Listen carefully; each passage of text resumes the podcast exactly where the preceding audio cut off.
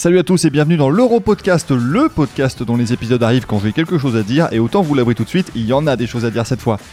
On va bien évidemment parler de l'Ukraine qui ne participera donc pas à l'Eurovision 2019, on regardera un peu le niveau global de cette édition, et puis on vous donnera les dernières nouvelles de Bilal Hassani et de sa préparation. Eh bien, quel feuilleton L'Ukraine a donc annoncé ce mercredi qu'elle ne participerait pas à l'Eurovision 2019, acte final d'une comédie qui n'aura pas fait grand monde évidemment, et qui a en fait débuté le 22 janvier dernier. En effet, ce jour-là, Tayana, une habituée de la sélection nationale ukrainienne qui a terminé deuxième en 2017 et 2018, a annoncé qu'elle se retirait de la compétition.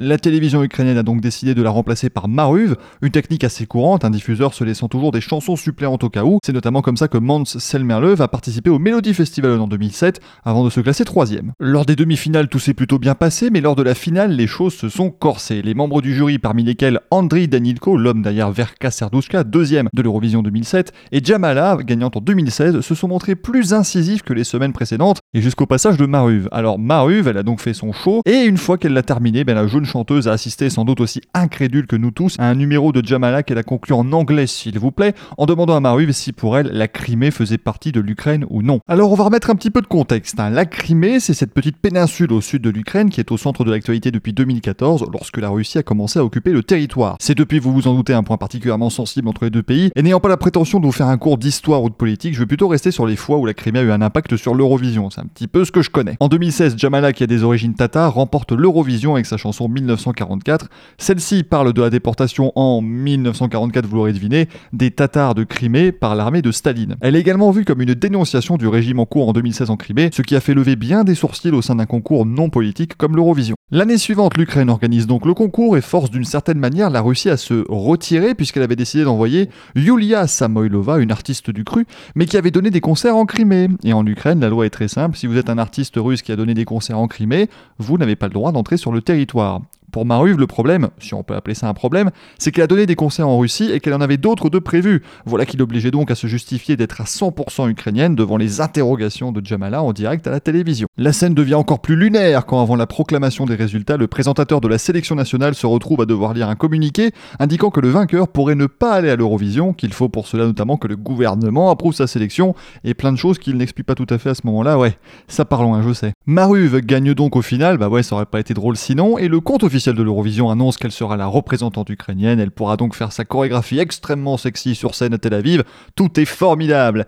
Ouais, sauf que non, parce que dans les heures qui suivent la sélection, on apprend que Maruv doit signer un contrat indiquant notamment qu'elle n'a absolument pas le droit d'improviser sur scène à l'Eurovision, sinon elle aura une amende, qu'elle doit être à la totale disposition de la chaîne de télévision, sinon une amende, et qu'elle ne pourrait pas communiquer avec la presse sans accord de la chaîne, sinon, ouais, elle paiera une amende, c'est ça. Bon, des termes finalement assez peu choquants si on regarde ça, mais le reste du contrat était visiblement plus dur. Cela restant des rumeurs, je préfère ne pas trop vous expliquer ce qui était raconté là-dedans. Lundi, après des discussions de plus de 5 heures entre Maruv et la chaîne publique ukrainienne, donc oui, il y avait bien des choses bizarres quand même dans ce contrat, on apprend qu'elle ne représentera pas le pays à l'Eurovision. Le plan B se met donc rapidement en place, hein, on ne panique pas vraiment du côté de la télévision publique ukrainienne.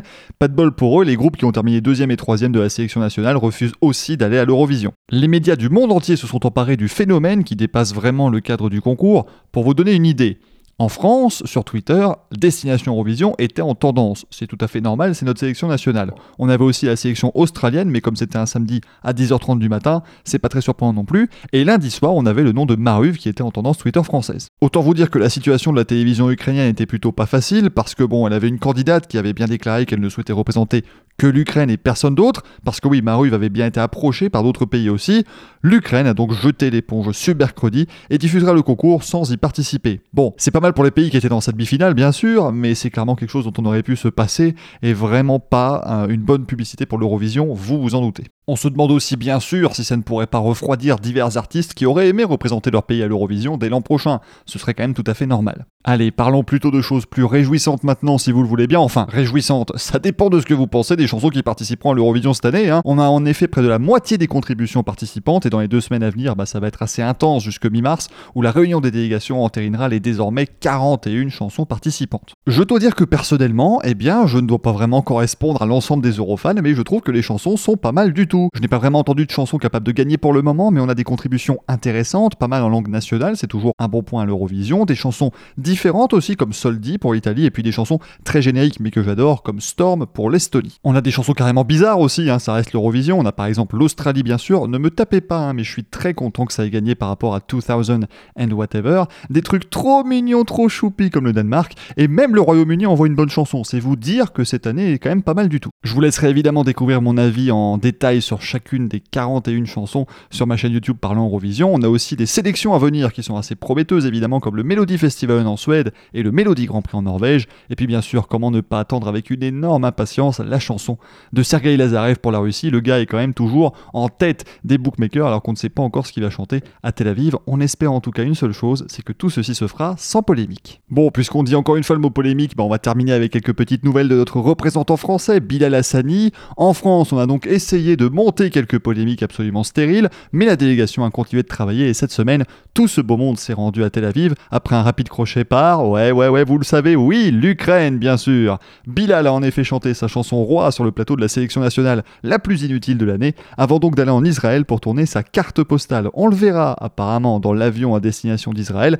ainsi qu'en train de répéter sa chorégraphie. Les choses continuent donc de se mettre en place tranquillement. Les prochaines étapes, eh bien, ce sera notamment les quelques pré-parties, comme on dit, hein, qui auront lieu aux quatre coins de l'Europe. On pense notamment à Eurovision in Concert. Si d'ailleurs je peux vous donner un conseil personnellement, hein, alors que je n'y suis jamais allé, mais bon, j'ai quand même vu pas mal de choses là-bas, c'est d'essayer d'y aller hein, justement à l'une ou l'autre, que ce soit à Amsterdam pour le, Eurovision in Concert, ou à Londres pour la pré-partie, ou à Madrid peut-être également. On retrouve énormément de chansons qui participent à l'Eurovision, et tout cela pour un prix bien inférieur au tarif hallucinant qui risque d'être mis en pratique à Tel Aviv. Voilà qui conclut donc ce nouveau numéro de l'Europodcast. J'espère qu'il vous a plu. Je vous dis à la prochaine. Ciao, ciao.